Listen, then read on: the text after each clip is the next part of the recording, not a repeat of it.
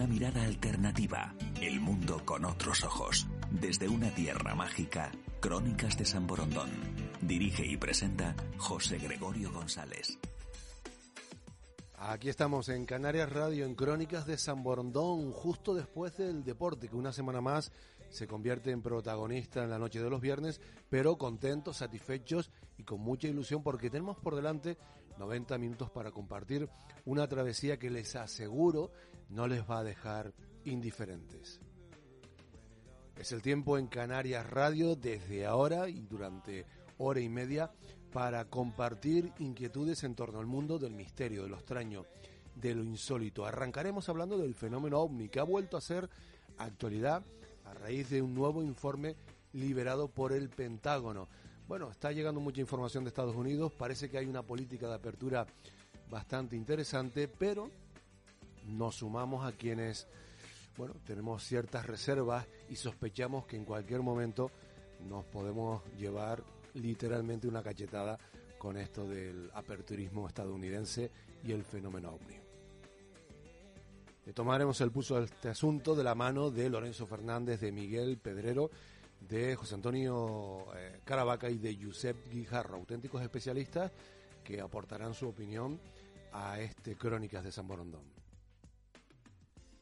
Viajaremos hasta la isla misteriosa para hablar con el arqueólogo, el historiador Jorge Onrubia acerca del mito, de la leyenda y de los componentes históricos y reales que pueda haber en torno a una gran figura del pasado indígena de la isla de Gran Canaria. Hablamos de Dorama, todo un mito, toda una leyenda, pero ¿qué hay de cierto, qué hay de veracidad histórica en torno a este personaje? Esta noche también tendremos, y nos sentimos afortunados por ello, la oportunidad de disfrutar de una nueva entrega de nuestras crónicas de Prometeo, que nos permiten echar un vistazo a la última hora de la ciencia y de la tecnología de la mano de nuestro compañero Miguel Ángel Cabral. Además, les aportaremos, gracias a Priscila González, ocho claves para brillar, sí, no para sacarnos el brillo, sino para sacar ese diamante que todos llevamos dentro, ese oro, esa plata, ese metal precioso, esa piedra, mágica que todos tenemos en nuestro interior. En algunos se les nota un poco más, en otros se nos nota bastante menos. Bueno, pues hay fórmulas para sacar brillo, para sacar ese potencial. No se lo pierdan. Y aún tendremos tiempo para viajar a nuestro archivo y rescatar una entrevista magnífica, entrañable, con un compañero de nuestro tiempo de radio que sigue en excedencia. A ver si lo convencemos para que se reenganche de nuevo a nuestra embarcación, a la tripulación de Crónicas de San Borondón. Con David Heilen nos vamos en busca de las mujeres pirata. Tenemos muy en mente que es una cosa de hombres, pero la realidad histórica es que han habido, seguramente todavía las hay, mujeres realmente que ejercieron el corsarismo, que ejercieron la piratería con similar o mayor fuerza y poderío que los hombres. Este es nuestro menú, estos son nuestros argumentos estas son nuestras crónicas de San Borondón para esta noche. Comenzamos.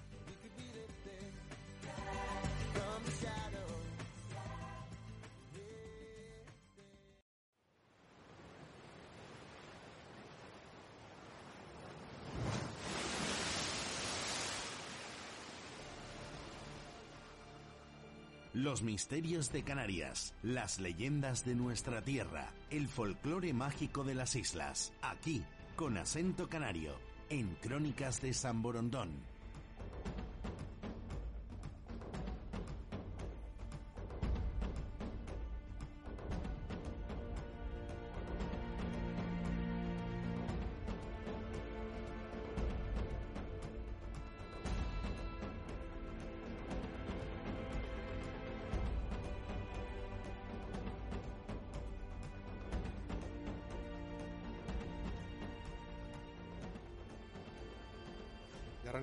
Crónicas de San Borondón en esta noche fría de enero con un tema estrella dentro del mundo del misterio.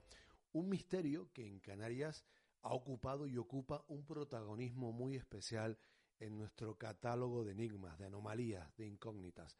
Hablamos del fenómeno ovni, un misterio, el de los no identificados, que en los últimos años ha copado titulares y está acaparando la atención no solo de los medios y de los espacios especializados como el nuestro, sino de la prensa generalista. Bueno, el último golpe de efecto, la última noticia procedente, obviamente, de los Estados Unidos, ha sido ese nuevo informe desclasificado por el gobierno que cifra en más de 500 los casos ocurridos en los últimos años. Más de 500 casos de observaciones de encuentros con ovnis, de los que algunos de ellos tienen una alta extrañeza. Bueno, es un sumatorio a los casos que ya existían, a este proceso que se inició con esas supuestas, porque cada vez eh, lo ponemos más entre comillas, supuestas filtraciones de la filmación, de expedientes, de declaraciones realizadas años atrás por el New York Times y que desencadenó, bueno, la actual política de aparente apertura y de estudio abierto del fenómeno en Estados Unidos. Ya saben que el Pentágono, la Marina, la NASA, pues han creado sus comisiones, que hay un organismo incluso que lo coordina todo. Pues bien, de ese organismo han surgido como eh, hijuela de ese informe preliminar de hace ya casi dos años, pues estos nuevos papeles con más de 500 casos. Y le hemos preguntado a quienes saben mucho de este asunto en nuestro país, a buenos amigos, buenos investigadores, a grandes conocedores. Y estas son las opiniones que han compartido con nosotros. Arrancamos, en primer lugar, con Miguel Pedrero. Respecto al nuevo informe OVNI del Pentágono, hay varias cuestiones bastante interesantes. En primer lugar, todo parece indicar que ese informe es en realidad una apuesta de largo de la famosa Oficina de Resolución de Anomalías en todos los dominios, AARO, por sus siglas en inglés, que básicamente será la institución oficial encargada de investigar todos los casos de objetos voladores no identificados. Lo interesante es que hasta el momento ARO ha recopilado 510 casos de ovnis, eh, tanto de la Fuerza Aérea de los Estados Unidos como por parte de la Marina, de otros ejércitos e incluso de otras agencias de inteligencia. Esto es interesante porque en el informe anterior que llegó al Congreso y al Senado de los Estados Unidos, eh, la oficina o la institución que se encargaba anteriormente de investigar estas cuestiones había recopilado 144 casos. Y era muy interesante que de los 144 casos, para 143 no había ninguna explicación, a pesar de que en muchos de esos avistamientos existían informaciones más que abundantes y diversos métodos de detección de esos objetos voladores no identificados. Pero, pero básicamente este informe, que yo creo que es todavía más pobre el anterior, son apenas 11 folios, donde yo lo que echo de menos es que no se da a conocer ningún caso concreto. Se habla de casos a grandes rasgos, pero no nos informan sobre las características de ningún caso concreto. Eh, pero básicamente es eh, un informe no técnico eh, dirigido a los congresistas y, y yo creo que básicamente es un informe para pedir fondos, ¿no? Donde hacen una apuesta de largo y dicen, todo esto vamos a hacer, ¿no? Es una apuesta de largo de esta oficina, de Aro, eh, una declaración de intenciones de las actividades que van a llevar a cabo para resolver el enigma de los objetos voladores no identificados, ahora llamados UAP, y, y para eso pues necesitan obviamente financiación y la financiación pues parte del Congreso de los Estados Unidos y básicamente lo que están haciendo es una declaración de intenciones para que los congresistas eh, den el ok para la financiación de, de todos los proyectos que están en marcha para investigar el fenómeno ovni dentro de esa oficina. Y por último, otro aspecto importante de este informe es que esta oficina está mm, dotada de los permisos adecuados para recopilar información en diversos estamentos militares, eh, estamentos civiles dependientes del gobierno de los Estados Unidos y eh, instituciones de inteligencia como la CIA, los departamentos de inteligencia de la Marina, del Departamento de Defensa, etcétera, etcétera, incluso de la NASA, con la cual esta oficina ya ha empezado una colaboración. ¿no? Por lo tanto, pues lo que plantea esta oficina ARO es la recopilación de muchísima información que está en manos de diversas agencias de inteligencia de los Estados Unidos, del Ejército de los Estados Unidos, de la Fuerza Aérea, de instituciones civiles incluso, de la aviación civil, etcétera, para analizar todos esos casos. Pues ahí está la opinión de Miguel Pedrero, eh, redactor jefe de la revista Año Cero, bueno, un investigador nato que ha recorrido y sigue recorriendo todo nuestro país, recogiendo, además de recorrer, recogiendo los casos más eh, insólitos, un excelente analista. Pero hemos querido conocer más opiniones y hemos eh, recurrido a otro gran eh, conocedor, a otro primera espada de la ufología en nuestro país. ¿Qué opina Yusei Jarro sobre este nuevo informe y sobre la política aparentemente aperturista del gobierno estadounidense? Pues lo más novedoso que presenta este último informe, liberado al Congreso por la Oficina del Director Nacional de Inteligencia, es el aumento exponencial de casos registrados en los Estados Unidos y que proceden fundamentalmente de la Marina, pilotos de la Marina y operadores de la Marina de los Estados Unidos, hasta un total de 510 casos, de lo cuales y esto de los cuales y esto es significativo, 171 no tienen explicación y presentan suficientes anomalías en sus evoluciones y sistemas de propulsión para ser considerados fenómenos aéreos no identificados. Lo sustancial del informe es que, a diferencia de lo que meses atrás había publicado el New York Times, no atribuye estos fenómenos a drones chinos, que es lo que eh, la prensa pues había indicado eh, seguramente acudiendo a fuentes relacionadas con altos funcionarios del Departamento de Defensa. Y pone en evidencia el interés de este asunto. Una fotografía filtrada días más tarde de la publicación del estudio, una eh, fotografía que corresponde concretamente a un fotograma de cuatro segundos de una filmación obtenida en 2016, nada menos que en una zona de conflicto como es Mosul, en Irak, y en la que se puede ver uno de estos misteriosos objetos de forma esférica, metálica o de apariencia metálica, que ha sido objeto de revuelo en las eh, redes. Eh, seguimos esperando más noticias porque lo que todos esperamos que es que relacionen todo esto al final pues con, seres venidos del espacio o con naves interplanetarias pues eh, creo que todavía está lejos de llegar aún así la expectación es alta porque el misterio, el misterio se mantiene y porque no hay explicación para esos 171 informes, de los cuales este en concreto de Mosul forma parte. Por lo tanto, tendremos que seguir esperando nuevas noticias. Es fantástico tener puntos de vista con coincidencias, con sutiles divergencias. Algo realmente importante se está, se está tramando eh, con este tema OVNI, con esas informaciones, con ese aparente eh, con esa aparente política de apertura. En fin, ahora es el turno de que lo valore nuestro buen amigo y director de la revista Año Cero y además alma mater de ellos extraterrestres están entre nosotros, que ya están en, en el rodaje de una nueva temporada, Lorenzo Fernández.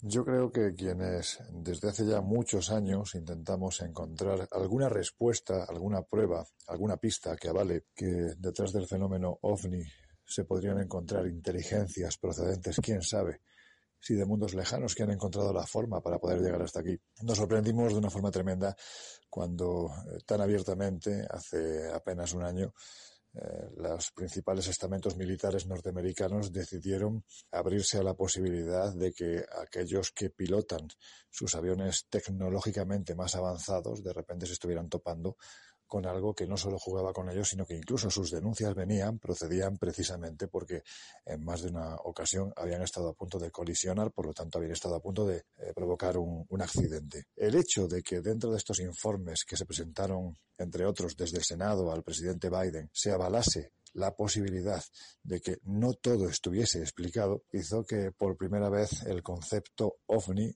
UFO, FANI, como queramos llamarlo, pues no fuese una cuestión de friki, sino que realmente ese estigma que parece haber tenido desde hace años, décadas, finalmente se fuese eliminando. Ahora bien, cuando profundizamos en lo que puede haber detrás, la sensación que a mí particularmente me da es que no es tan extraterrestre como humano. Estamos en una época convulsa en la que el mundo vuelve a estar enfrentado de una forma tremenda. No veíamos algo así desde la Segunda Guerra Mundial y tengo la extraña sensación de que detrás de este aperturismo lo que hay es una intencionalidad muy clara por parte del estamento de defensa norteamericano por buscar un enemigo, en este caso un enemigo exterior, para aumentar ni más ni menos que el presupuesto de defensa. Creo que es una excusa, sin más. Creo que detrás de estos informes, bueno, pues podría haber alguna realidad que desconocemos, pero no una realidad tan espectacular ni, ni tan contundente como se nos está vendiendo, sino realmente lo que es una intención de, de, aumentar ese presupuesto de defensa buscando un enemigo que no existe para intentar combatir al enemigo que existe y que ahora mismo copa todas las portadas de los medios internacionales. Bueno, pues parece que la suspicacia, la sospecha se está instalando dentro de la comunidad de investigadores, de periodistas, de divulgadores, de ufólogos, de gente que maneja más información, no más que la que proporciona el gobierno de los Estados Unidos con respecto a estos casos, sino más información de carácter global, de historia, de recorrido del fenómeno ovni y del comportamiento de los organismos eh, gubernamentales. Bueno, pues concluimos este informe, esta aproximación, indagando en el punto de vista de eh, Caravaca, de José Antonio Caravaca, que hoy por hoy es uno de los ufólogos españoles con mayor eh, proyección y eh, sobre el que más se habla y se comenta a raíz de su teoría de la distorsión. Bueno, ¿qué opina Caravaca de esta, este nuevo informe y en general de la política OVNI de los últimos años en Estados Unidos? Hace poco se ha presentado el nuevo informe elaborado por la oficina encargada del estudio e investigación del fenómeno OVNI UAP ante el Congreso de los Estados Unidos y el resultado ha sido decepcionante, puesto que dicho documento, después de esperarlo durante varios meses, pues llevaba mucho retraso, no ha habido ninguna sustancial novedad sobre los anteriores comunicados. De hecho, podríamos incluso decir que han eliminado cualquier posibilidad de que alguno de los fenómenos, de las observaciones que están analizando, puedan tener un origen extraño, le hace extraterrestre. Por eso han sido muy precavidos y no han incluido ninguna terminología, no hay ningún párrafo que pueda ser interpretado como que los encargados de este informe piensen que algunas de estas observaciones tienen un origen extraterrestre. Por eso no hay ningún gran titular que se pueda extraer de las pocas páginas que componen este documento y parece que la nueva hoja de ruta eh, del gobierno estadounidense, del Departamento de Defensa, es señalar como culpables de las observaciones más anómalas a potencias extranjeras que, mediante drones y aviones no tripulados, puedan estar realizando alguna labor de espionaje. Conclusión, el elemento extraterrestre poco a poco se va eliminando de la ecuación. Bueno, pues ya lo ven, hasta aquí nuestra aproximación, muchas, muchísimas coincidencias, alguna sutil uh, diferencia o matiz, de San Borondón, eh, la esperanza depositada en, el que, en que en algún momento el misterio sea considerado realmente misterio y no quede navegando en ese limbo de ambigüedad que hace que nuestras suspicacias, eh, nuestras sospechas, nuestras precauciones estén pues más afinadas. David Helen, amigo, muy buenas noches. Buenas noches, José Supongo que, que, juegas sobre seguro cuando utilizas esta música, esta banda sonora. Por supuesto. Porque entiendes que hay muchos oyentes que, que la reconocerán. Que la van a reconocer, ¿no? Sí. Banda sonora de una serie de televisión centrada en justo el tema de esta noche. Exactamente, en el mundo pirata. Uh -huh. Es la serie Black Sails, que uh -huh. se sigue emitiendo hoy en día, creo que va por la cuarta temporada y a mí personalmente me gusta. Tiene, tiene algunos giros bastante raros, pero me gusta. Además, tiene muchos personajes de estos piratas que son piratas reales. Algunos incluso son basados en cuentos tan conocidos como La Isla del Tesoro, pero muchos de los personajes que hay en, la propia serie son personajes que existieron realmente. Qué curioso que se pueda hacer una serie, ah, para quienes desconocemos mucho este mundo, que se pueda hacer una serie dedicada a la piratería, una serie con, longevidad y con capacidad para sorprender, más allá de los estereotipos. Y además muy, muy bien hecha, con una ambientación, unos exteriores y unos escenarios maravillosos. A ver si una de estas sale a Maro Pargo, no sé, o si lo incorporan como personaje. Mira, podría solo ser. sea secundario, Podría ser, aquí hubo una gran piratería, una gran influencia en Canarias. Bueno, la sigue viendo, ¿no? Y la sigue viendo. viendo. bueno, el concepto, fíjate hasta qué punto es potente el concepto de pirata, que al final lo hemos integrado en el lenguaje y lo utilizamos en un ámbito como el de las nuevas tecnologías, ¿no? O sea, la piratería informática, ¿no? Y la piratería, hoy en día sigue existiendo, ¿eh? como tal, piratería como tal. Y, es un, gran problema para los marinos que, que surcan, sobre todo para los grandes barcos que surcan con mercancías, eh, pues esos grandes Esto es bastante alucinante, porque es cierto que el estereotipo de la imagen que todos tenemos en mente de la piratería es esa de, de grandes galeones, barcos por un lado desvencijados, bandera pirata, pero en una época, pues hace cinco o seis siglos como máximo. Sin embargo, la piratería tiene una continuidad y una adaptación a los tiempos. Y hoy en día bueno, lo hemos visto en televisión, ¿no? Y hemos visto en, las noticias. Y en, el cine. Con, lo problemático que es, ¿no? Eh, de, hecho, ese, esa nueva piratería la vimos no sé mucho ah, en el cine con Capitán Flynn o algo así, me parece que se llamaba. Eh, con Tom Hanks, no, me recuerdo el título de la película, pero era así, Capitán Alu. Y hablaba precisamente de eso, ¿no? De piratas somalíes, me parece que eran, que saltaban su barco. Y cómo, cómo es ese encuentro, cómo es ese compromiso y cómo asaltan hoy en día, cómo son los piratas de hoy De todas formas, David, eh, esa imagen casi bucólica que tenemos de casi y romántica incluso. O sea, nos apuntaríamos a ser pirata hace cinco siglos, por ejemplo, ¿no? Seis, siete siglos.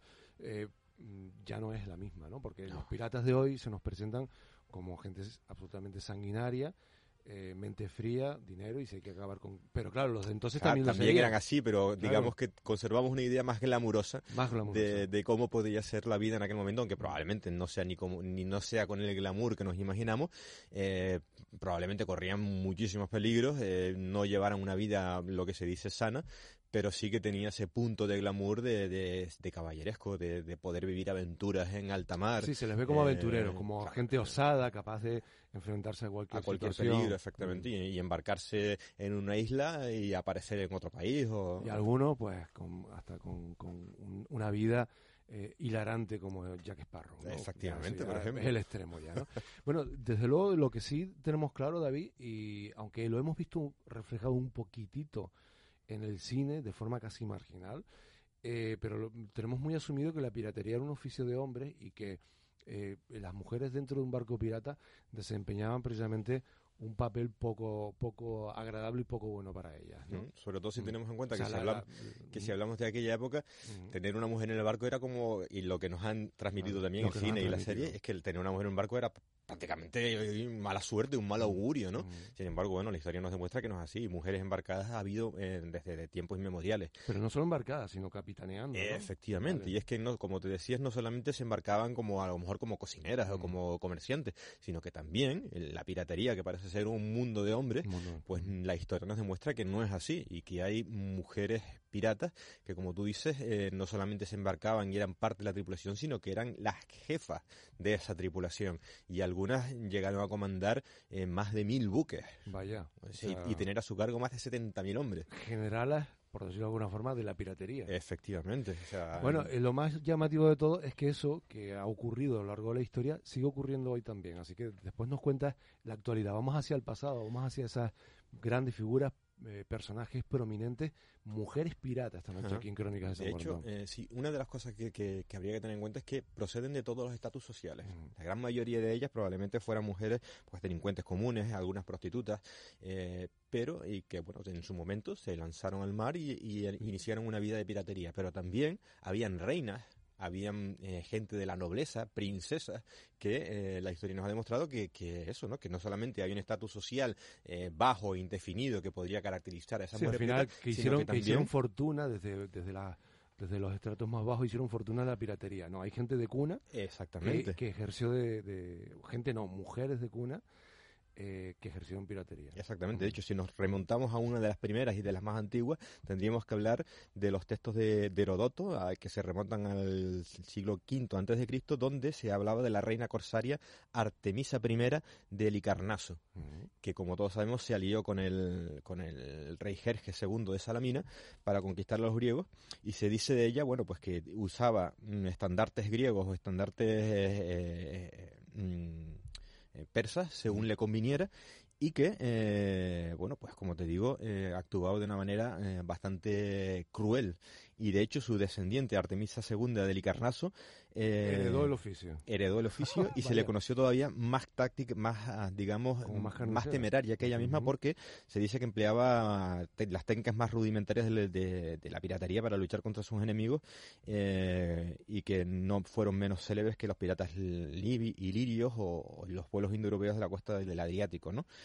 Mm, con lo cual, eh, estamos ya teniendo una figura de reina eh, dentro de, un estamento que parece ser para hombres, eh, junto al rey Jerjes, que incluso el propio rey Jerjes la define como la mejor de sus comandantes, ¿no? Imagínate, o sea, el propio rey Jerjes tenía a Artemisa como la mejor de sus comandantes y que comandaba una flota gigantesca y mm, pobre del que se encontrara con delante de ella. Claro, y es curioso, y además para los griegos, que a las mujeres, pues eh, pues les tenían reconocidos unos derechos más bien eh, escasos, pues claro que, que, entre sus enemigos, aquellos que le pueden llegar a derrotar, se encuentre al frente de esas tropas una mujer, pues es como para que queden los libros de historia, eso desde luego. Sí, efectivamente. Y después, mira, por ejemplo, si nos trasladáramos al mar Bártico y el mar del Norte, donde probablemente los antepasados los vikingos existían, pues probablemente encontremos eh, figuras como la de Albilda, una bella princesa de guerrera sueca cuya vida es narrada por un monje sajón saxo gramático y que sitúa la, la vida de esta mujer en el siglo I y que se cuenta de ella que para no casarse con un príncipe danés lo que hace es huye de casa y se pone a los mandos de una tripulación entera de mujeres.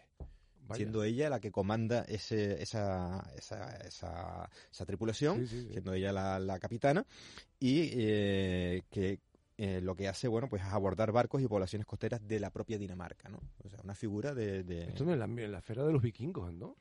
Vamos, sí, ese ámbito, ¿no? Eh, no sé anterior, anterior, anterior sería como los, los, los, antepasados, vamos a decirlo así, de los, de los propios vikingos, ¿no? Estamos hablando del siglo primero, o sea que es ah, eh, muy, muy anterior. Después tenemos, si nos situáramos en la Edad Media a partir del siglo VI, mm, tenemos en Suecia Sigrid, eh, una noruega, un grupo de noruegas conocidas como Rusa y Asa, o en grupo, incluso la islandesa Freydis, que fue hija del vikingo, en este caso sí, ya si hablamos de época vikinga, Eric el Rojo, que se dedicaron en sus vidas eh, completas a, lo que sería la piratería. O incluso tenemos a las francesas Jane de Montfort o Jane de Clisson, que también fueron eh, pues muy eh, reconocidas por su, su, su aclamado estilo mm, de piratería. Lo que ocurre es que Claro, son figuras muy antiguas, son figuras de las que se recogen relatos en, textos, eh, pero claro, apenas, exactamente, pero apenas conocemos y tenemos datos de, de, lo que sería la propia vida y desventuras o aventuras de estas mujeres, ¿no? Sabemos su origen, sabemos que se dedicaron a la piratería, pero no sabemos anécdotas que nos puedan parecer interesantes, no sabemos cómo llegaron a esos Lo más probable es que lo, que nos haya quedado es la memoria, ¿no? Exactamente, la memoria, histórica. Incluso en algunos, eh, la existencia o el nombramiento de estas personas es en un solo texto mm. y nos limitamos a decir, bueno, pues tenemos que creernos que, que en este caso... Que efectivamente tenía esta, el personaje tenía esta, esta dimensión, ¿no? Exactamente.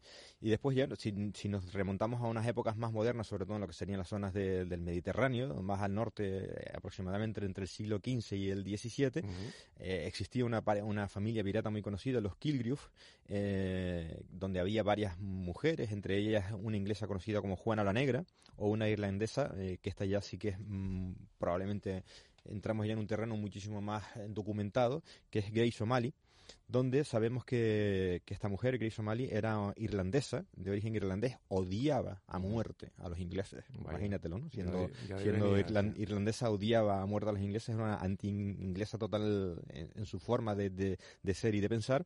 Hablaban gaélico, algo muy lógico, ¿no? O sea, odiaba a los ingleses y, a pesar de que dominaba el inglés, lo hacía de una de muy mal muy mala gana y, bastante mal, ¿no? Estaba imbuida, a pesar de que era católica, estaba imbuida y si practicaba la religión druídica, lo que probablemente era el afecto, le, digamos, le, condicionó, le condicionó bastante exactamente. Y se sabe de ella que luchó en los clanes de sus familias irlandesas eh, y que era una experta marinera que entre el 1550 y el 1600 eh, se convirtió una, en una de las piratas más brutales de la época. Eh, sabemos que comandó una gran flota que atacaba las poblaciones costeras inglesas e irlandesas y que saltaba barcos incluso que no fueran ingleses.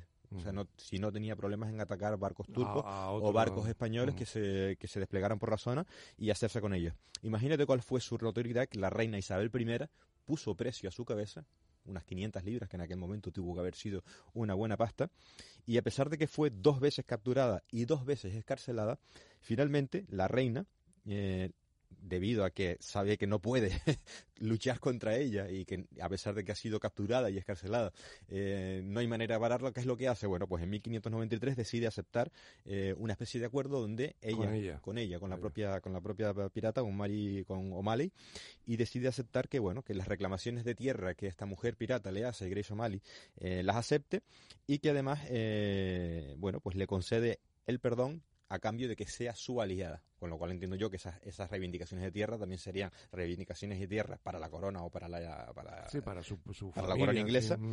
Y que eh, ese perdón también lo tiene la, propia Mali. Sin embargo, debido a su carácter eh, anti-inglés, o sea, la reina Isabel, o sea, que no es la que está ahora, ¿eh? no, Isabel I.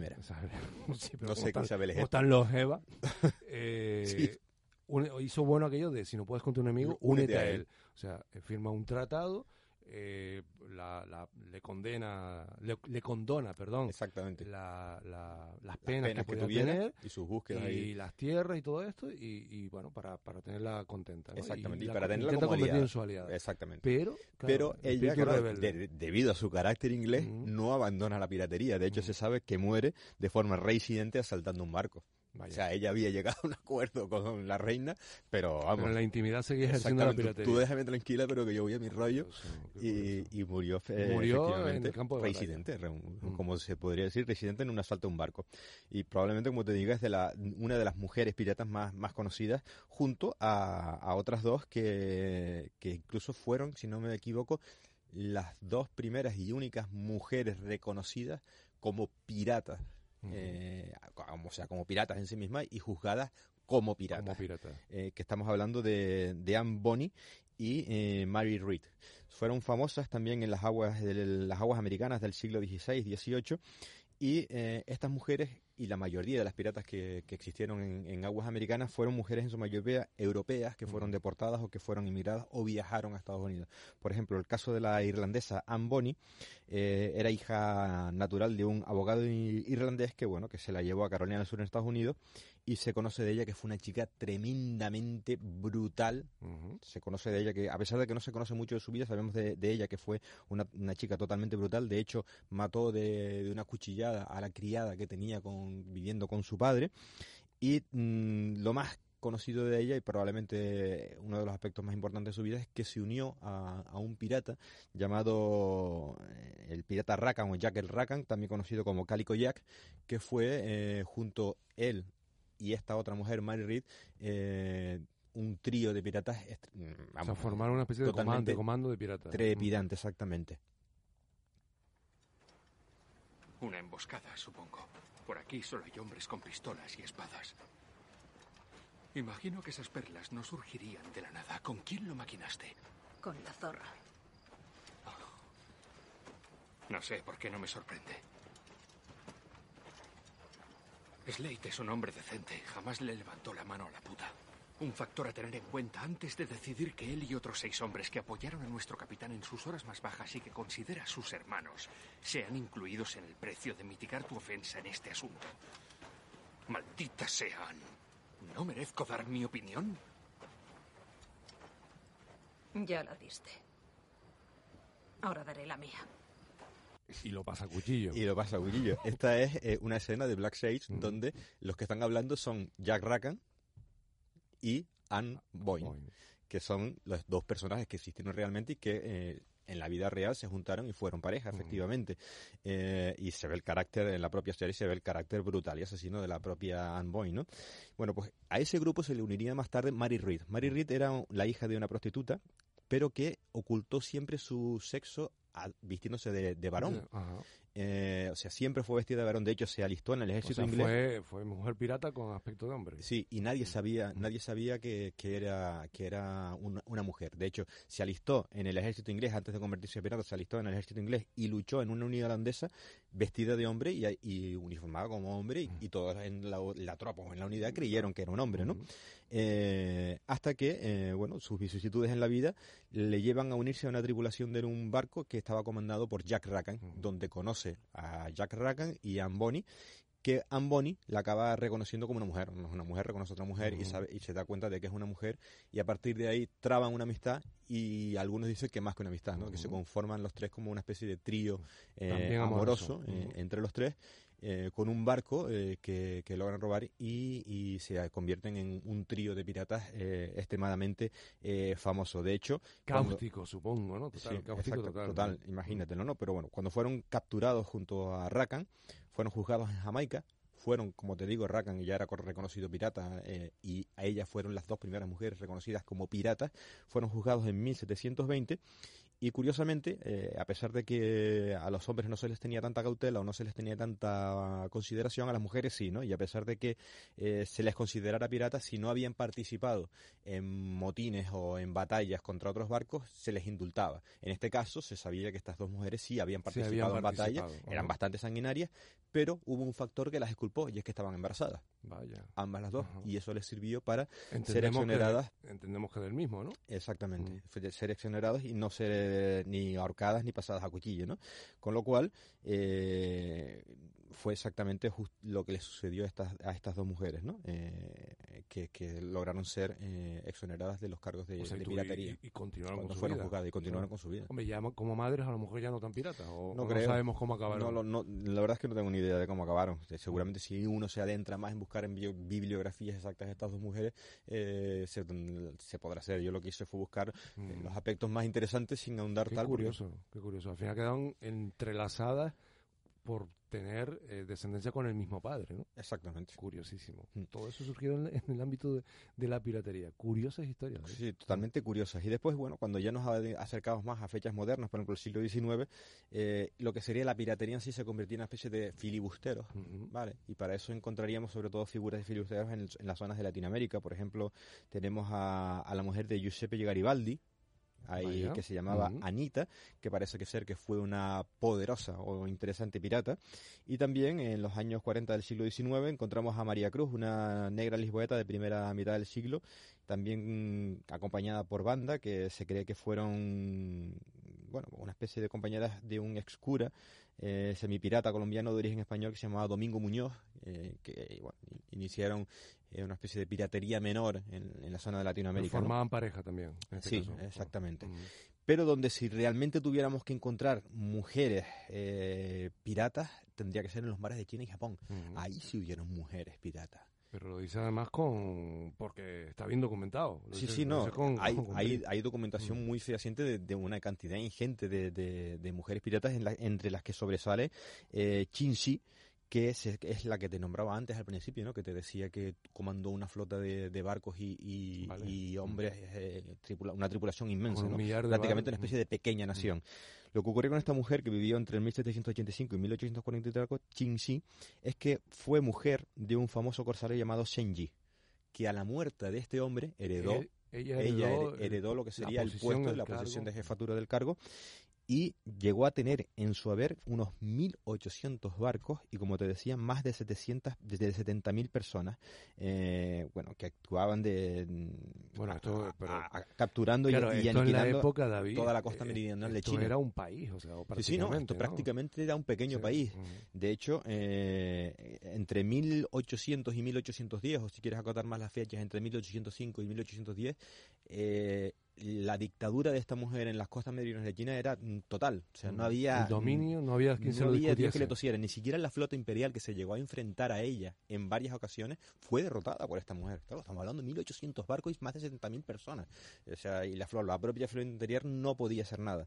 ¿Qué es lo que ocurrió para que esta mujer acabara con su reinado? Bueno, pues imagínate, mantener contentos y mantener una flota de 1.800 barcos y más de 70.000 personas es difícil. Y ocurrió que aproximadamente hacia el 1810 su emporio eh, entró en crisis y sus súbditos o sus piratas o como lo quieras llamar eh, se amotinaron y se rindieron al gobierno central porque en ese momento el emperador muy inteligente ofreció un perdón a todos aquellos que se retiraran de la piratería y se presentaran como tales para ser exonerados de los cargos no algo una, amnistía fiscal ¿vale? algo así efectivamente una especie de amnistía fiscal. Bueno pues viendo que efectivamente prácticamente la totalidad de, su, ejército se rindió, ella aprovechó este amnisticio del emperador y, se presentó y, fue, como te digo, eh, obtenida como perdón.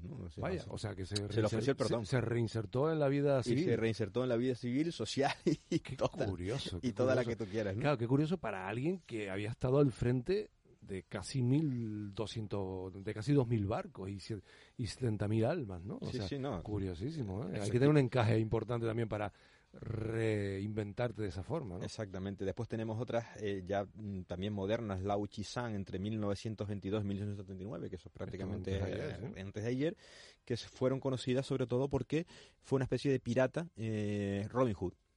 De hecho, eh, como actuaba de esa manera, llegó incluso a tener salvoconducto de otros barcos. Incluso Para poder ejercer. exactamente. E incluso se dice también que del propio Estado, ¿no? de los propios gobernantes, que, bueno, debido a que era una especie de Robin Hood que robaba a los ricos para hacerlo grande, le daban una especie de manga ancha. Hacían la vista gorda con ella. Exactamente. Hoy en día hay piratas, mujeres piratas. En, Hoy este, en, este ámbito de, lo, de, de, la piratería actual tan temida, eh, también encontramos mujeres. Sí, encontramos mujeres. Por ejemplo, eh, recientemente tenemos a una conocida como Sister Pin, que murió en el año 2000, lideró varias operaciones piratas eh, durante casi dos décadas, en, los 80 y los 90 aproximadamente, operando sobre todo en lo que sería el mar de China con tráfico ilegal de personas, trasladando inmigrantes chinos hacia Estados Unidos y Europa, saltando barcos hasta que fue arrestada en el año 2000 en Hong Kong, cumpliendo sentencia en prisión, eh, en una prisión estadounidense, hasta su muerte, donde murió, como te digo, en el año 2000. ¿no? O sea, que, sí que... Prácticamente reciente. Claro, y hoy en día no se escriben las biografías de los piratas. No, evidentemente hoy, en día, como te digo, eh, se les persigue, se les captura, se les mete en la cárcel y no se les da ningún tipo de, amnistía fiscal. Ahora, es difícil que hoy se contemple la piratería como algo, mm, eso, bucólico, romántico, No, hoy, en día se considera un acto vandálico, claro, decirlo así. Además, porque, sobre todo porque ya no solamente, mm, digamos que no solo se asaltan barcos para obtener su cargamento, sino también se secuestra personas, se traslada a inmigrantes de forma ilegal, o sea, digamos que toda aquella persona que actúe de manera ilegal a las normas en alta mar se le considera pirata. claro, ha, cambiado el concepto. El término no ha cambiado, pero lo que sería el concepto sí. lo, que engloba, ¿no? Es muy diferente. Exactamente, y, claro, un secuestro no se puede contemplar como, como tal, a pesar de que hay, hay había secuestros, evidentemente, en época antigua, eh, no se puede no se puede obviar. De hecho, hay un hay una historia muy curiosa, que si me das dos minutitos te la cuento, además, porque nos, nos llega hasta época moderna de Gris Mali, ¿te acuerdas, no? Aquella, aquella pirata que nombramos antes.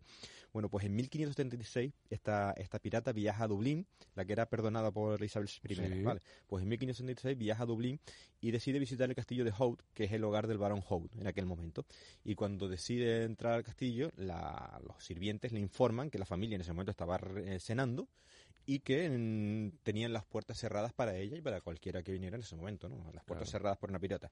¿Qué hizo esta mujer? Venía en mal momento. Exactamente. ¿Qué hizo esta mujer, ni cortes ni sea, Cogió al hijo del conde, al décimo hijo del conde, lo secuestró, se lo llevó y le dijo, eh, le puso unas condiciones para devolvérselo y es que las condiciones fueran que las puertas deberían estar abiertas para cualquier visitante inesperado y además tener un plato en la mesa eh, para cualquier persona que pudiera aparecer en cualquier momento. Eso tiene un punto Robin Hood también. Sí, sí, ¿eh? sí, tiene un, punto Robin Hood. carácter, mucho pues, carácter. El conde, el conde le regala, en símbolo de, aceptar su oferta, o sea, de aceptar su rendición y tal, le regala un anillo, como condición de decir, mira, es verdad, acepto tus términos y tal. Bueno, pues ese anillo lo tienen los descendientes de esta mujer pirata y hoy, hoy en día, esa norma de las puertas ah, abiertas. se mantengan las puertas abiertas y un, plato, en la mesa. plato en la mesa. Se sigue manteniendo en el castillo por los, por los propietarios actuales, que si no me recuerdo, es la familia Gaisford de St. Lawrence. Que o sea, que mantienen la, mantienen, y mantienen la promesa. Los términos de ese acuerdo. De ese acuerdo que hizo en el, momento el, conde Howard eh, ante la petición de la pirata y el secuestro del niño. Qué curioso. Bueno, pues no, pues no, es malo, ¿eh? No, es mala la historia. ¿eh? No, no, es muy buena la historia, muy, muy buena. David Helen, muchísimas gracias por haberte venido por aquí con Mujeres Piratas. Mujeres Piratas. Además, qué, qué, qué colorido, ¿eh? Qué colorido de situaciones, de, de circunstancias, Robin Hood por un lado, Sanguinarias por, otro, descendencia, tríos amorosos. Actuales, mujeres actuales en la piratería, la verdad es que... Sí, da para mucho. ¿eh? Da para muchísimo, muy interesante. Pues rastrearemos otras piratas, ¿te parece? Me parece perfecto. Un fuerte abrazo, David. Venga.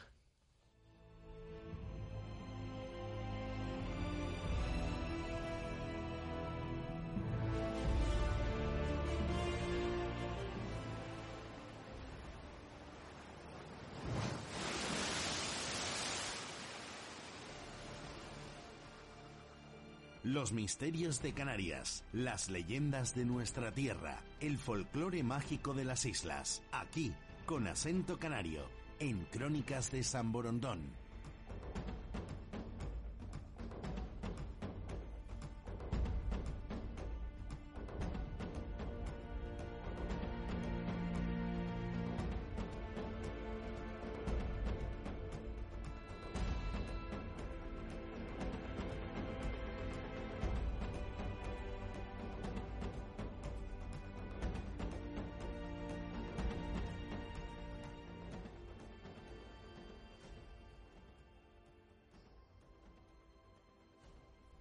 San Borondón. Ponemos rumbo durante los próximos minutos a la isla misteriosa, el programa hermano en televisión canaria en el que pudimos poner imagen, pudimos poner escenas a muchos de nuestros misterios, incluso a la vida de algunos personajes históricos o que navegan entre la historia y la leyenda. Es el caso de Doramas, ese héroe de los antiguos canarios en torno al cual no solo nos aproximamos a través de un reportaje con unas magníficas dramatizaciones, sino también en estudio con el arqueólogo, el historiador Jorge Onrubia. Con él, en la isla misteriosa, intentamos separar el mito, la leyenda, de la historia, en el caso de Doramas. Doramas, un héroe a medio camino entre la historia y la leyenda. Jorge Onrubia, buenas noches y bienvenido a la isla misteriosa. Buenas noches, José Gregorio. Bueno, ¿lo sabemos todo acerca de Doramas? No, en realidad sabemos poco acerca de Doramas. Sabemos que existió, es una figura histórica, donde efectivamente el mito se ha apoderado en buena medida del personaje para proyectarlo hacia la historia y llegar hasta nosotros. Doramas, un héroe, un símbolo de nuestra historia. Junto a Fray Diego vamos en busca de este personaje fascinante.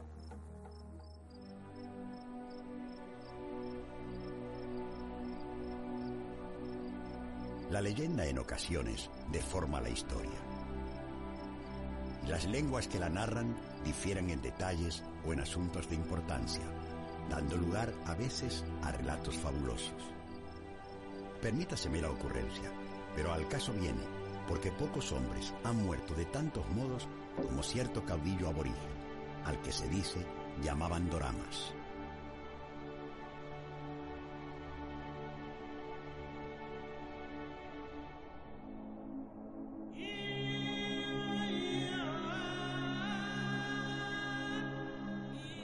Todos los personajes, las figuras que se conocen de nuestro pasado son o Guanartemes o la Guayarmina o Menseyes, gente de la nobleza. Sin embargo, Drama surge de ese pueblo común.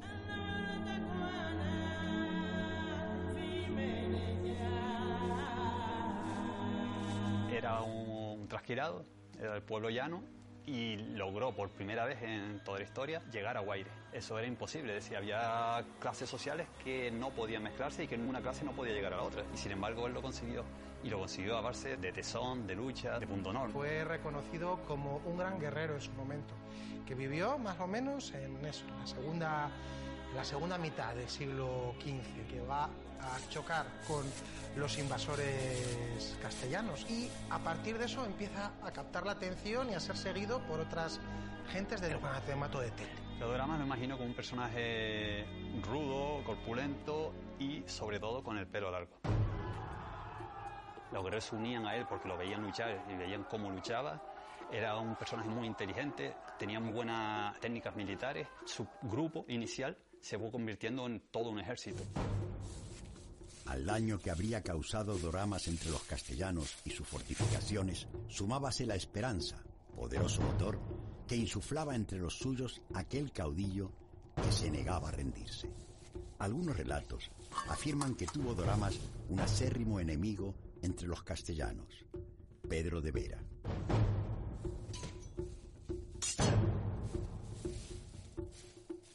Pedro de Vera había ido a buscarlo y lo encontró en mitad de camino entre el ejército castellano y el ejército que, que tenía Fernando Guanarteme, una pequeña parte de su ejército. Por eso el enfrentamiento fue muy desigual. Yo lo recreo como un momento muy trágico, muy heroico a la vez, pero muy, muy duro. Cuentan que entonces Pedro de Vera encomendó a su paladín que arrancara de raíz esa vana pero incómoda esperanza.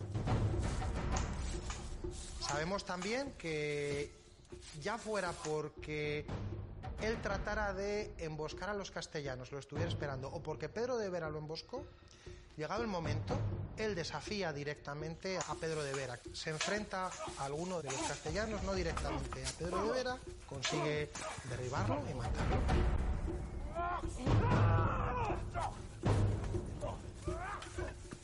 Y a traición, bien porque es atacado por la espalda, una versión. Bien porque después de haber vencido, pues se distrae o espera no ser atacado, pero de ver al balancea y queda herido.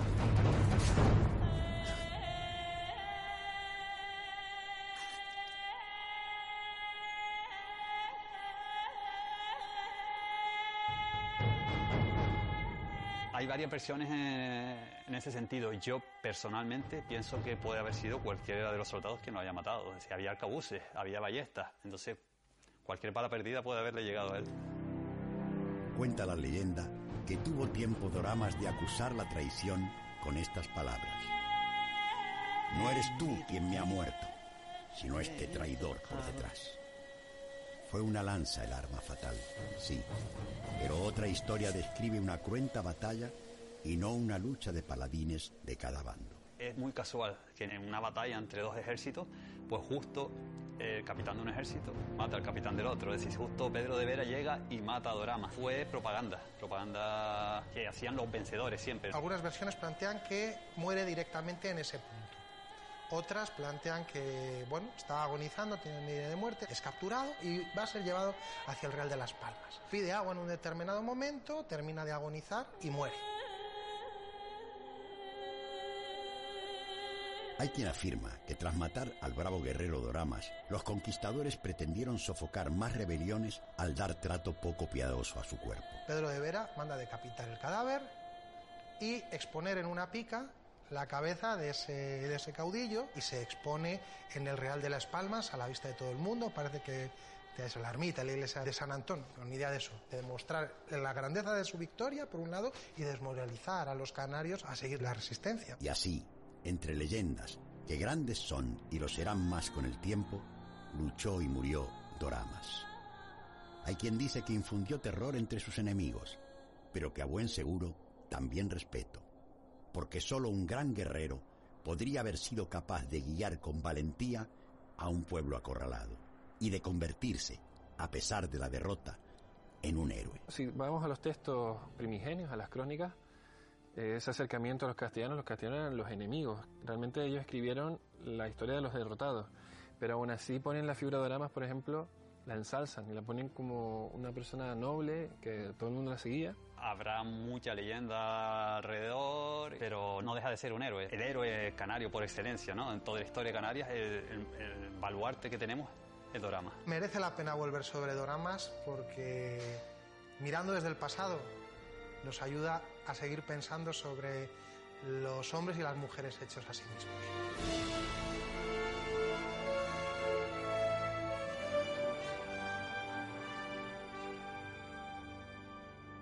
¿Todo pueblo necesita héroes o realmente Dorama fue un héroe para su pueblo? Bueno, yo creo que resulta bastante manifiesto que toda sociedad, todo pueblo, si prefieres emplear este término, necesita héroes, sobre todo cuando los tratas de construir una historia nacional. ¿no? Mm. Una historia de un grupo, una historia de un pueblo, una historia de un colectivo. Esa referencia al mito, al mito heroico es una constante ¿no? en la construcción de la historia. Tenemos en él además a alguien con un origen muy humilde, un trasquilado, decía, que alcanzó bueno, pues el máximo poder al que podía aspirar en aquel momento. Bueno, yo creo que uno de los problemas, por ejemplo, ¿no? a la hora de hacer los adoramas de esos, de esos lugares comunes, de esos tópicos, esos mitos que se repiten, entonces creo que es porque tenemos una escasez de datos, eh, de datos ¿no? una escasez eh, muy importante de datos para reconstruir a este personaje. Y uno de los lugares comunes es eh, esta reiteración continua acerca de un origen humilde, un origen villano, de un origen trasquilado. De alguna manera me, da la impresión personalmente que esa insistencia en determinadas fuentes en enseñar un origen humilde y villano a Doramas es ni más ni menos que un interés de la aristocracia de más raigambre de Galda, que tenía interés, insisto, en de alguna manera aminorar la dimensión social, y la trascendencia, eh, incluso política en un momento de la figura de Doramas. Pero entonces, Jorge, ¿cómo distinguir eh, al personaje real de aquel cuya historia se reconstruye de forma distorsionada? Bien, pues yo creo que lo que hay que hacer es ir a los textos, a, las, fuentes históricas, y a partir de ahí, de lo que sabemos de ese mundo indígena, ver lo que realmente podemos conocer de Doramas. Empezando, por ejemplo, por su nombre ¿eh? Eh, y la etimología de su nombre. Bueno, da toda la impresión que Doramas no es un nombre indígena como tal, Doramas. Ese Doramas no suena un término prehispánico para entendernos. Seguramente era Oramas o Uramas, Uramas. ¿eh? Y esa etimología vinculada a la, a la nariz, ¿no? A, una, ¿no? lo dice Abreu, por ejemplo, esas cavidades, esas ventanas de la nariz, que parece que era su rasgo físico más distintivo del nombre, pues no tiene ningún, ninguna fiabilidad, no tiene ningún sostén, no es nada robusta la interpretación. ¿eh? Entonces, Uramas, para empezar.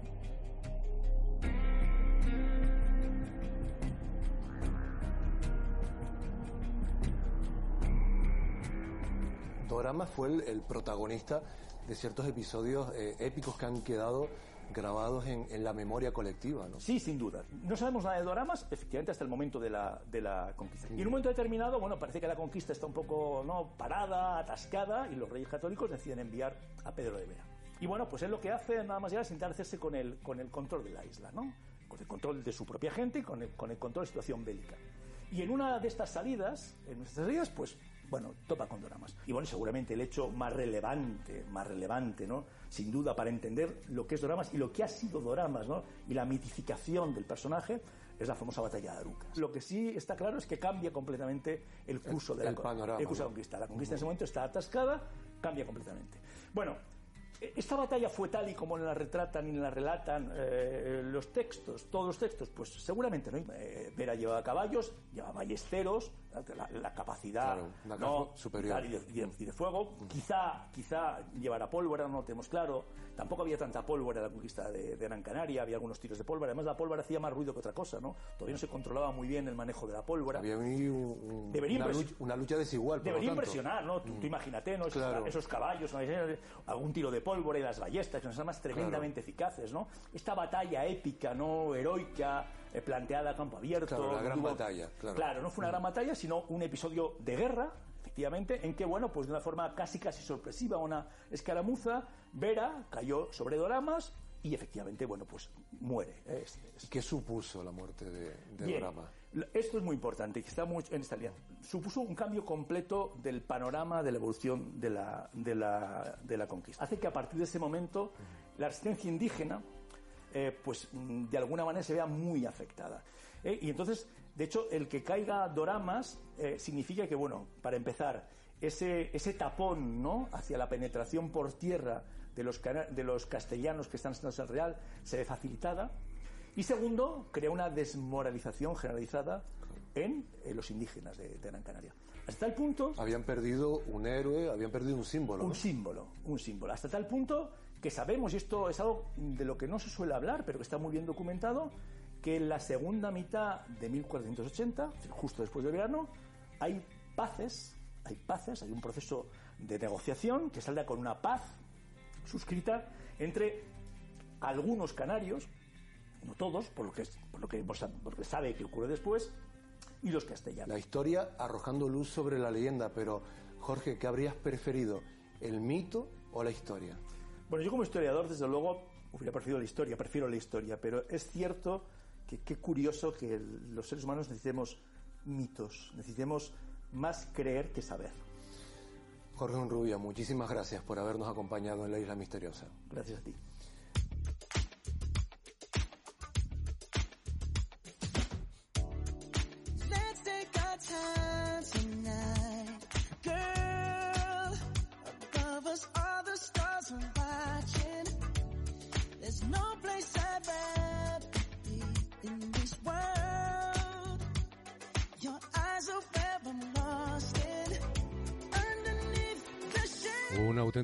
Temazo. El día que, que, hagamos la lista del Spotify de Crónicas de San Borondón, seguro, seguro que este éxito de Bruno Mars estará incluido. Nos trae buenos recuerdos y buenas sensaciones y además es un tema excelente para recibir en nuestro programa alguien que nos trae muy buenos recuerdos, muy buenas sensaciones y mucha motivación. Priscila González, amiga, buenas noches, ¿cómo estás? Muy buenas noches, encantada de estar de nuevo eh, de travesía en aguas de Crónicas de San Borondón. Qué bueno, qué bueno comenzar el año contigo aquí en el estudio, el año radiofónico, esta travesía de Crónicas eh, y hacerlo en tu compañía, bueno, buscando energía, buscando motivación, buscando herramientas para que podamos brillar. Muchas Eso es lo tuyo, gracias. lo del brillo es lo tuyo, ¿eh? Es la chica brillante, sí. Oye, nos predisponemos cuando, ya, creo que alguna vez lo hemos comentado, seguramente que eh, eh, a nivel personal, y puede que en antena eh, hayamos hecho alguna mención en algún momento. Nos predisponemos cuando arrancamos un año o cuando comenzamos un curso escolar. Ah, después del verano, eh, estamos como más motivados, nuestra mente trabaja más en la idea de empoderarnos y de hacer posible retos que vamos posponiendo, que nos parecen como muy difíciles. Bueno, lo típico, ¿no? Esto que después cuesta mucho mantenerlo, de ir al gimnasio, todo este tipo de cosas. Sí. ¿Por qué? ¿Qué pasa en nuestra mente en estos momentos? Que nos subimos un poco a la ola de lo cíclico y del comienzo de algo y creemos que tenemos más energía ahí. Eh, efectivamente creo que hay dos momentos del año en los cuales como que hay esa sensación de, de necesitar eh, comenzar una nueva etapa, cerrar un ciclo a lo mejor también y, y plantearnos nuevos objetivos, nuevas metas. Eh, es- eso suele ocurrir después del verano, ¿verdad? Después de las vacaciones y justo también después de las vacaciones navideñas y, y con el significado que tiene, ¿no? Comenzar un nuevo año y dejar atrás, pues, eh, agradeciendo y, y con toda esa mochila llena de aprendizajes, ¿no? Lo que nos deja el, el año que se va. Y bueno, eh, yo pienso que para, para comenzar un, un buen año eh, hay muchos factores que, que debemos tener en cuenta. Eh, factores que tienen que ver con lo mental, con lo emocional y con lo físico, ¿no? También mucha, muchas personas en el plano físico pues se plantean eh, este, de estos temas, ¿no? Como eh, retomar el gimnasio, Claro, cuidar, claro. cuidarnos un poquito más, que comer o alimentarnos mejor. Y, y bueno, pues eh, también hay otros factores que, que van a ser determinantes para sentirnos con fuerza y sobre todo mantener esos propósitos eh, de los que hablabas antes, ¿no? Oye, ¿nunca es tarde para brillar? ¿O esto de brillar eh, es solo para gente eh, que se sienta con mucha energía, muy joven? Ujú. Eh, eh, brillar puede tener que ver con la energía, pero también tiene que ver con, con tu forma de vivir, ¿no? Con tu forma de estar conectado contigo mismo, con vivir en tus fortalezas, en tus, eh, en tus virtudes, eh, potenciando aquello que te hace feliz en tu día a día y eh, dejando atrás o minimizando lo máximo posible eh, aquellas cosas que te limiten y que no te dejen avanzar. Creo que, que ese podría ser un resumen, ¿no? Cuando hablamos de brillar, que a mí me encanta usar esa palabra, ¿no? Como, como metáfora, en, no como, como tanto como brillar, como eh, presumir o... Sí, no, no tanto en ese sentido, sino más bien es eh, brillar es como cuando nos levantamos esos días que decimos, qué guapo estoy hoy, ¿verdad? Qué, Con el guapo qué bien que me llama. siento. Y parece que todo va bien, parece que estás más luminoso, parece que la gente te sonríe más, parece que, que es, es un buen día y que cualquier cosa que pase eh, va a tener Vale, una eso salida que te llamamos positiva. brillar, que, que se parece mucho a lo que llamamos fluir. Eh, Exactamente, ahí, tiene que eh, ver con fluir con y, y tiene también que ver con, con desarrollar habilidades y, y descubrir eh, nuestras capacidades ilimitadas, ¿no? eh, para, para fluir en, en hacer cosas en nuestra, en nuestra vida que nos hagan ser luminosos eh, para nosotros mismos y para los demás, ¿no? Y se suele usar mucho este tipo de frases de ha brillado en la actuación, ¿no? Eh, ha tenido un discurso brillante. Entonces, eh, e, este tipo de brillo lo podemos tener todos porque tiene que ver con, con algo de, de nuestro interior, ¿no? Y eso es algo que, que nosotros mismos podemos trabajar.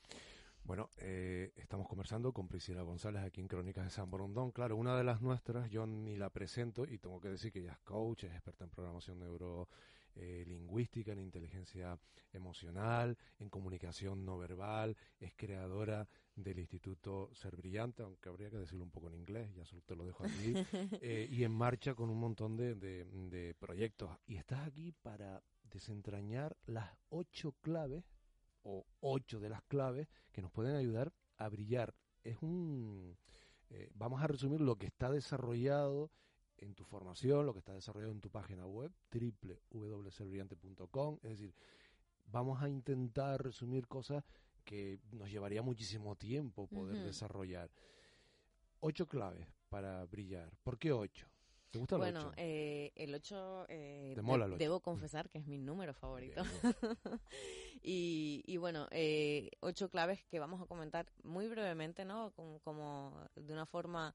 Eh, Con pinceladas, sí. Sí, como pinceladas para inspirar o, o, hacer reflexionar de alguna manera eh, al oyente y que, bueno, que, que este año eh, pueda comenzar todavía con más luz y, y, que, bueno, que vivir en nuestra luz pues tiene que ver con con hacer que cada día eh, sea significativo y, y, para eso podemos tener algunas pautas eh, a tener en cuenta, ¿no? La primera de ellas, nos vamos a la primera, conectar con tu esencia, ¿no? Que lo llamo yo. Conectar con tu esencia, ¿qué es? Mm, es conectar con, con eh, tus emociones, tus pensamientos, tu forma de interpretar la realidad. Eh, cada día eh, vivimos, eh, o por lo menos es lo que eh, puedo observar yo, ¿no? Vivimos muchas veces desconectados, Desconectado, entre comillas, ¿no? Mm.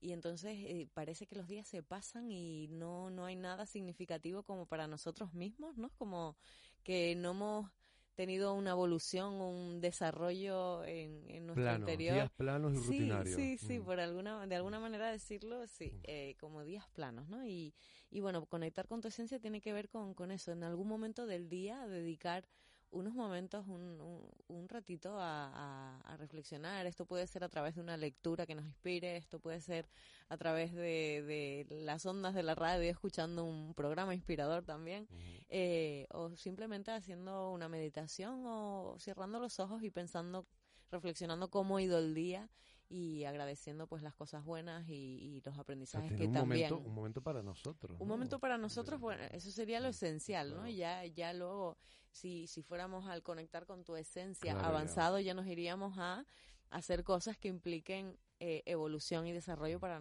nuestra persona, ¿no? Tanto a nivel personal como profesional. Y eso puede ser a través de un curso, a través de, de una formación, de, de algo que, que, nos, que nos invite o que para nosotros signifique avanzar un poquito más, que puede ser hasta eh, in, indagar en una nueva receta en claro. YouTube y, y, ponerte ahí a experimentar en casa y sentir que avanzamos, ¿no? El, el, el sentido del avance... Eh, hacia nosotros mismos. Es revitalizante. El 2, el 2 es mi número, ¿eh? el 8 será el tuyo, pero el 2 es el que a mí me mola. ¿Ah, Potenciar ¿sí? tus recursos y talentos.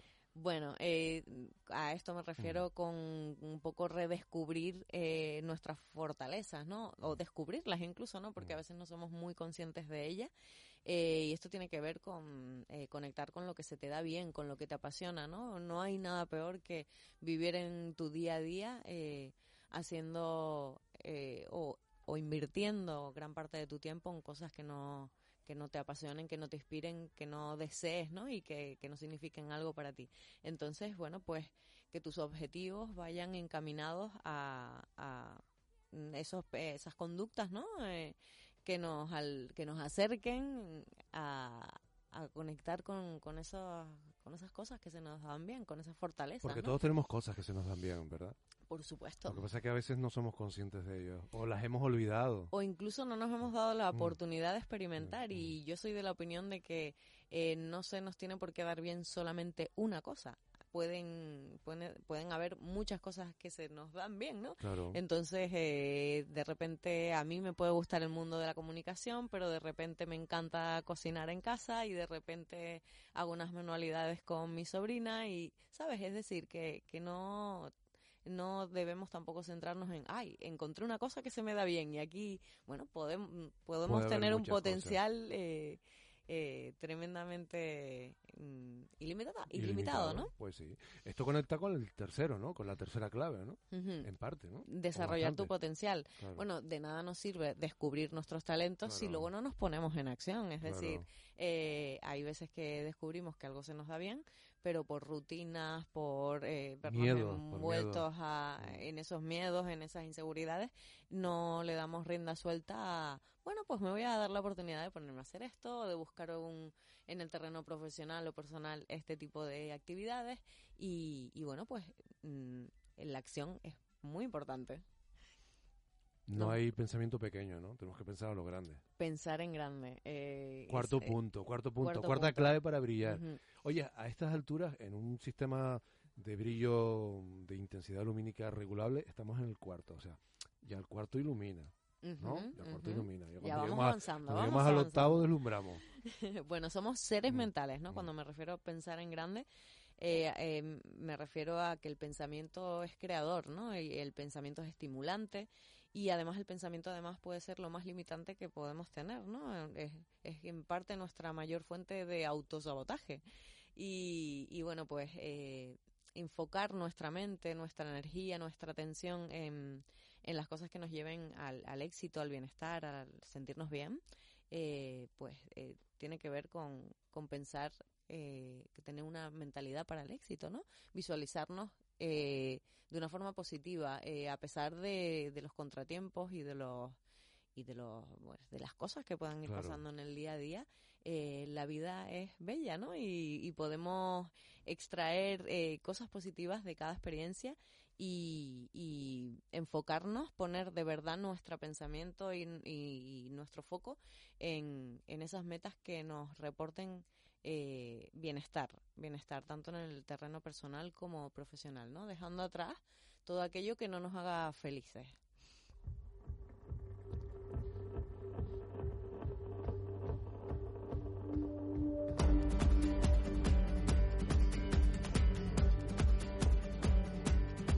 Can coming back. We can steal it.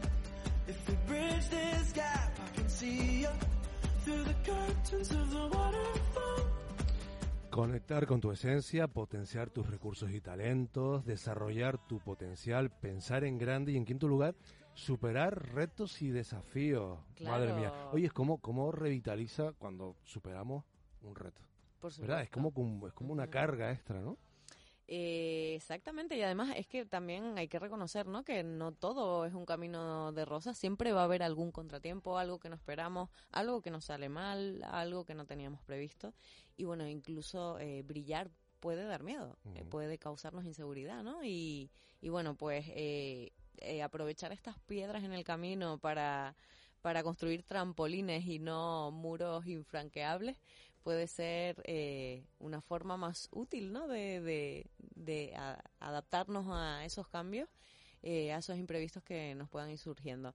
Y, y bueno, pues eh, superar retos y desafíos además nos empodera, porque son pequeños éxitos que también vamos cosechando y creo que los éxitos son más grandes, son más poderosos eh, cuanto más difíciles son, con lo cual la sensación de logro es todavía mayor, ¿no? Y a medida que vamos superando retos y desafíos, que pensamos a lo grande, que vamos desarrollando nuestro potencial, nos vamos aproximando un poquito más a nuestra mejor versión. Esa sería el- la sexta clave, ¿no? Exactamente, alcanzar tu mejor versión. Bueno, darnos cuenta eh, que, que siempre podemos mejorar, ¿verdad? Porque cuando nosotros pensamos que ya no podemos ser mejores, eh, nos encontramos en un estado mental de estancamiento. Claro.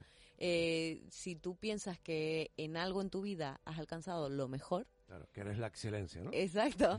Eso, eso puede ser limitante Mm. también, ¿no? Porque eh, de alguna manera, pues es positivo, ¿no? Porque estamos como muy motivados, pero eso nos va a impedir aprender y estar abiertos a eh, ver formas de, de amplificar todavía más Le- le cerramos esa habilidad. claro, le cerramos el- las vías de entrada a la inspiración, por ejemplo, ¿no? Porque consideramos que ya lo sabemos todo y que somos maestros de, de todo, ¿no? Exactamente, y yo pienso que el ser humano, pues, eh, haciendo una analogía con, con, con la tecnología, pues, eh, vamos por versiones, ¿verdad? Al igual que la- las, las eh, aplicaciones de, de los dispositivos se van actualizando, ¿no? Eh, van ocurriendo errores o mejoras, ¿no? En esas aplicaciones, las actualizamos y vamos teniendo versiones más eficientes, ¿no? Con lo cual también nosotros podemos eh, tener nuevas versiones y, y también mm, ser un poco eh, como suaves con nosotros mismos eh, cuando cometemos errores, ¿no? Porque en realidad, eh, según la versión en la que estemos, es lo mejor que podemos dar en ese momento. ser indulgentes, ¿no? Indulgentes, Mm. sí. Bueno, el 7 en todas las tradiciones es un número mágico, pero claro, con ocho claves para brillar, donde todas son importantes, yo no sé si las, la número 7 tendrá que destacar más, no lo creo. Estas son todas complementarias. Son todas complementarias. Creo que, que la 7, que es enfocarte en tus metas y sueños, es fundamental, ¿no? Ok, que, que conectemos con nuestra esencia y nuestros recursos y talentos, ¿no? Que empecemos a, a desarrollar nuestro potencial pensando en grande y además superando esos desafíos que van surgiendo. Pero eh, si no nos planteamos eh, de forma concreta y específica los objetivos que, quer- que queremos lograr, pues difícilmente vamos a lograrlos porque eh, tenemos que alimentar nuestra mente con eh, bajo mandatos, ¿no? De alguna manera, decirle a nuestro cerebro qué es lo que queremos conseguir, enseñarle hacia dónde queremos ir. Si no, eh, esto es como un barco sin rumbo, ¿no? Podríamos llegar a, a cualquier lugar. Entonces, ser específico en, en la son- definición. serían las coordenadas, ¿no? Serían Darle coordenadas, a nuestro Bien. cerebro. Me gusta mucho eso, ¿no? Entonces, es como enfocar mente, cuerpo y emociones eh, y poner toda tu intención y toda tu energía en cosas concretas y definir esos objetivos eh, de una forma positiva también específica, es decir, no vale, eh, quiero hacer ejercicio en el 2019, ¿no? ¿Cuándo quieres hacer ese Claro. ejercicio? ¿Cuántas veces por semana? ¿Cuándo vas a empezar? ¿no? Eh, eh, definirlo eh, muy bien y de forma positiva y, y ponernos en marcha, como decíamos antes, la acción es fundamental, ¿no? Porque si no nos quedamos en el plano mental y no materializamos nada de lo que soñamos. Tienes un minuto para contarme la octava clave, eh, la que igual te mola más, no lo sé. Digo yo porque te gustaba el 8. Bueno, me gusta el 8, pero, pero además me gusta mucho más porque la octava clave tiene que ver con sentirnos felices, ¿no? y, y no nos podíamos olvidar de el disfrute, por supuesto. El disfrute que significa que a lo largo de este camino de conectar con nuestra luz y de brillar en nuestro día a día, eh, nosotros pues eh, podamos disfrutar de ese camino y, y ser eh, ir, ir colgándonos esas pequeñas medallitas en el día a día eh, que nos empoderen, que nos hagan sentir, sentir bien, ¿no? Y, y que bueno, pues que en el día a día encontramos un sinfín de personas, momentos, aprendizajes eh, que serán tanto o más valiosos que los resultados que obtenemos. eh, To- Todos los días podemos encontrar cosas que nos hagan felices, ¿verdad? Es que es que de, Tenemos de- que educarnos también en, en- en- en Totalmente, totalmente. ¿no? Y yo soy mucho de pensar que, que a veces no, no es tanto el objetivo, sino el proceso de conseguirlo lo que nos hace más felices. Entonces, vivir con la ansiedad del objetivo de alcanzarlo eh, nos desconecta del momento, de la hora. Y, y siempre van a haber eh, personas, momentos, eh, actividades, eh, lugares, ¿no? Que eh, signifiquen algo importante y, y quizás por no estar conectados y estar más en, en- en ver la cima de la montaña, ¿no? Eh, no, no los disfrutemos. Entonces, disfrutar del camino, del día a día y estar en ahora eh, es muy importante, ¿no? Sentirnos felices. Te encontramos en www.serbrillante.com. Un fuerte abrazo, Pri. Muchas gracias, muchas gracias. Feliz año.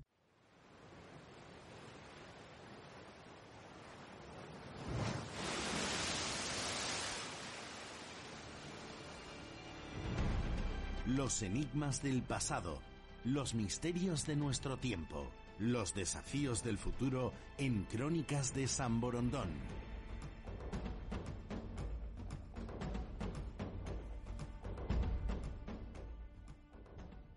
Y continuamos, aquí seguimos en Crónicas de San Borondón. Por cierto, en una semana en la que tenemos que agradecer al Ayuntamiento de Hermigua la invitación que nos cursó la pasada semana para que tanto yo como nuestra compañera Priscila González, también completando el plantén con Virginia González y Alfonso Ferrer, pues pudiésemos eh, vivir, disfrutar, dar contenido al segundo encuentro de podcaster que se celebró en Ermigua. Nuestra gratitud por la confianza depositada.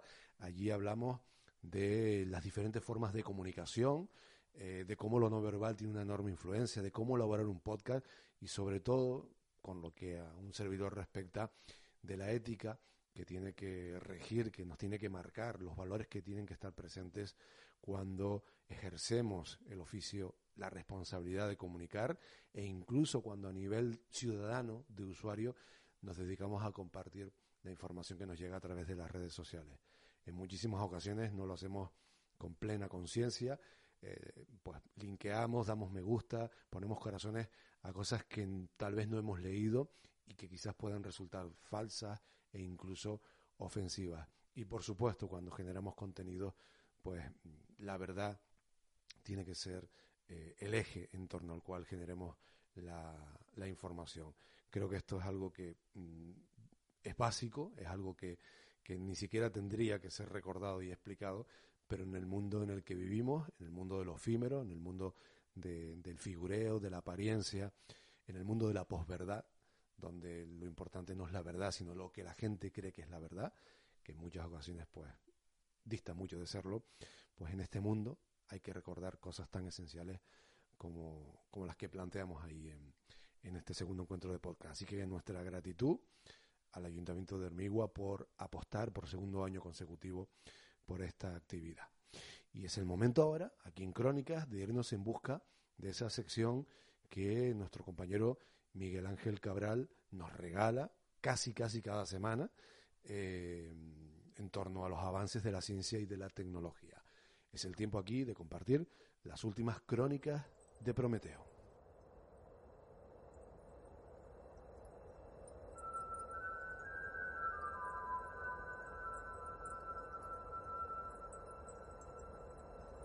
Bienvenidos a este espacio dedicado a la ciencia y tecnología de vanguardia, la historia arqueología y el misterio. En esta entrega vamos a abordar un tema polémico y espinoso, los timos científicos. Fraudes con bata blanca, cuando la ciencia miente. La ciencia es fiable, pero no infalible. Es bueno que surjan teorías nuevas para modificar las existentes en eso se basa el progreso científico. Pero, ¿qué sucede cuando más que error hay engaño? Hoy en día la ciencia parece tener respuesta para casi todo. Los medios de comunicación presentan a los expertos como personas responsables, capaces de ofrecer argumentos indiscutibles sobre las amenazas que se ciernen constantemente sobre el mundo, catástrofes naturales, enfermedades contagiosas, problemas sociales, etc. La ciencia desempeña el papel de una institución llena de rigor y objetividad, y los investigadores parecen dedicarse a ella con abnegada devoción. Pero esa imagen está idealizada. Los científicos son seres humanos, con sus virtudes y sus defectos, y su trabajo, como el de tantos otros profesionales, está sujeto a presiones de productividad y prestigio social. Como resultado, la investigación científica no está a salvo de escándalos y fraudes. Algunos casos se, hacen muy famosos, como la falsificación del cráneo de Pigdown, que tuvo confundidos a los antropólogos ingleses durante décadas pero la mayoría no trasciende el mundillo de los eruditos y apenas aparecen en los periódicos. Para una persona sin conocimientos especializados resulta difícil entender todos los entresijos. Además, la frontera entre el engaño y el error es difusa. Hay casos donde no se puede tener la certeza de una mala praxis. Ha habido científicos que mintieron por venganza, o por desacreditar a sus oponentes. Otros aspiraban a ganar dinero orquestando un burdo engaño, pero a veces el problema reside en la fiabilidad de los datos. Actualmente la competitividad es muy alta y los investigadores se ven obligados a publicar sus resultados en trabajos muy breves, en los que los datos escogidos han de ser muy coherentes. Si un artículo, aunque sea interesante, no está presentado en este formato, tiene muchas posibilidades de no ser publicado. Esta presión puede incitar a algunos investigadores a ocultar o a pasar por alto aquellos resultados que no confirmen sus hipótesis. Por otra parte, quien consigue prestigio científico internacional obtiene también fama, influencia y dinero. Tres poderosas tentaciones.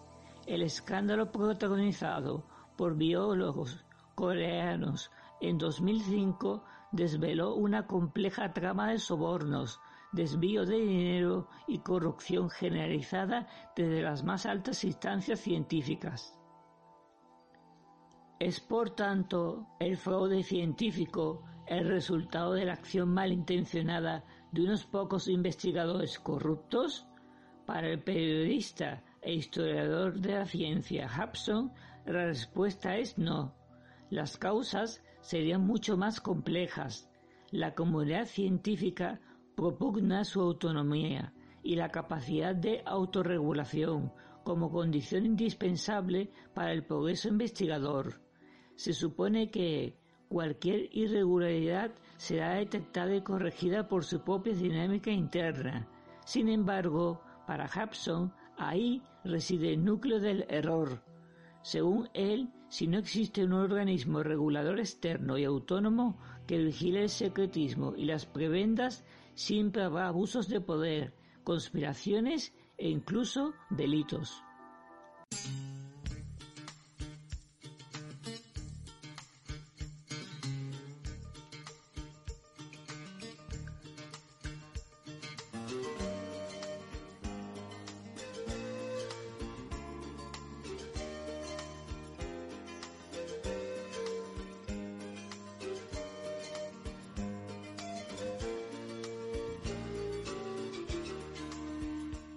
Pues ya está sonando nuestra melodía, nuestra sintonía, esa que nos dice que nuestro tiempo se ha agotado por esta semana y que tendremos que empezar a conjurarnos con los astros, con la programación y en este caso además con los carnavales para intentar compartir nuevamente un tiempo de radio lo antes posible. Estén atentos a la programación de Canarias Radio.